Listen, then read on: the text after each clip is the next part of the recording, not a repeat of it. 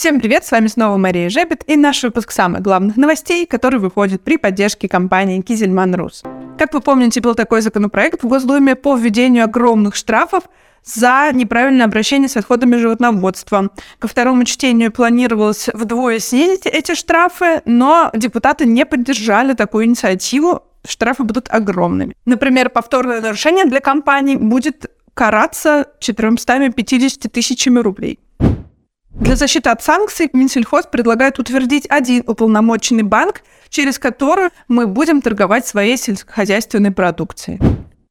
Подписан закон об обращении с агрохимикатами и пестицидами, так что обращайтесь с ними максимально осторожно. Там есть внутренние регламенты, есть требования к обращению на предприятии и также обязанность предоставлять образцы в профильные ведомства.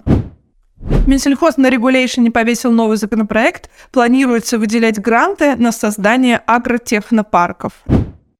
На прошлой неделе в Минсельхозе состоялось совещание. Как вы помните, в ближайшее время планируется вводить квотирование импорта семян. Так вот, если иностранные компании хотят и дальше работать в России, они должны будут обязательно СП основывать вместе с российскими предприятиями.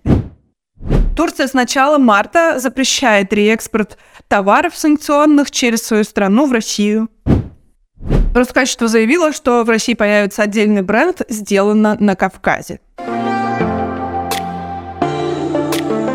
Союз молоко сообщил в рассылках для своих членов Союза о том, что реформы РОП переносятся на 2027 год. Как вы помните, это расширенная ответственность производителей – она э, подразумевает, что должны производители упаковки платить утилизационный сбор или утилизировать упаковку, которую они производят. То есть заключать э, договоры с, э, с отборщиками мусора, вычленять оттуда свою упаковку, ну или заключать э, договор на уплату утилизационного сбора. Планировалось, что в 2025 году 100% утилизации будет введено, сейчас перенесено на 27 год текущей версии законопроекта. Артем Белов, глава Союз молоко, выступил на выставке в Уфе «Агрокомплекс 2023». Он заявил, что в этом году производство молока вырастет на 3% и должно достичь, мы говорим про товарное молоко, естественно, должно достичь 25,5 миллионов тонн товарного молока. Известия написали о том, что планируется запретить ввоз ряда импортного пластика для молочной индустрии в том числе и ограничить производство внутри страны. Мы уже писали об этом, Союз Молоко на своем канале в Телеграме об этом писал, а, о том, что предлагаются совершенно абсурдные иногда вещи, например, заменить какими-то жестяными банками необходимые нам пластиковые упаковки, а, ну, вряд ли это возможно. Юговской написал письма в правительство, в Следственный комитет и президенту, потому что считает, что на них оказывается давление со стороны контрольных органов, в данном случае налоговой службы, пытаются взыскать с них незаконно а, более миллиарда рублей налогов, и при этом уже заведено уголовное дело, хотя, по мнению компании, еще даже не выяснено до конца, не прошел суд в налоговой, и не установлено, что они действительно виноваты и обязаны вернуть эти деньги.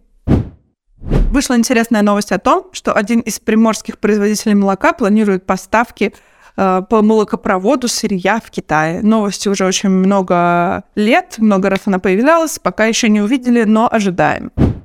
Зеленодольский комбинат пишет, что увеличил производство более чем на 20%, более 260 тысяч тонн молока было переработано на площадке за год. Продолжаются суды. Э, в Башкирии обвиняется в растрате э, глава бывшей Татышлинского маслозавода. Привокское мясо планирует продолжить реализацию своего проекта стоимостью 3 миллиарда рублей в Рязанской области. Приступает ко второму этапу. На этом все. Спасибо, что вы были с нами. У нас на канале появилось видео нашего вебинара, запись про то, как работать со СМИ. Мы давали эту информацию на вебинаре для компании Dairy Tech Connect. Это новая социальная сеть для молочников. Присоединяйтесь, внизу будет ссылочка на Dairy Tech Connect, и внизу же будет ссылочка на наш вебинар. Ну и встречаемся с вами 30 марта на презентации рейтинга мороженщиков – 25 апреля встречаемся на молочных сессиях. Конечно, поговорим про ценовую ситуацию на рынке. Спасибо, что вы были с нами, и до новых встреч!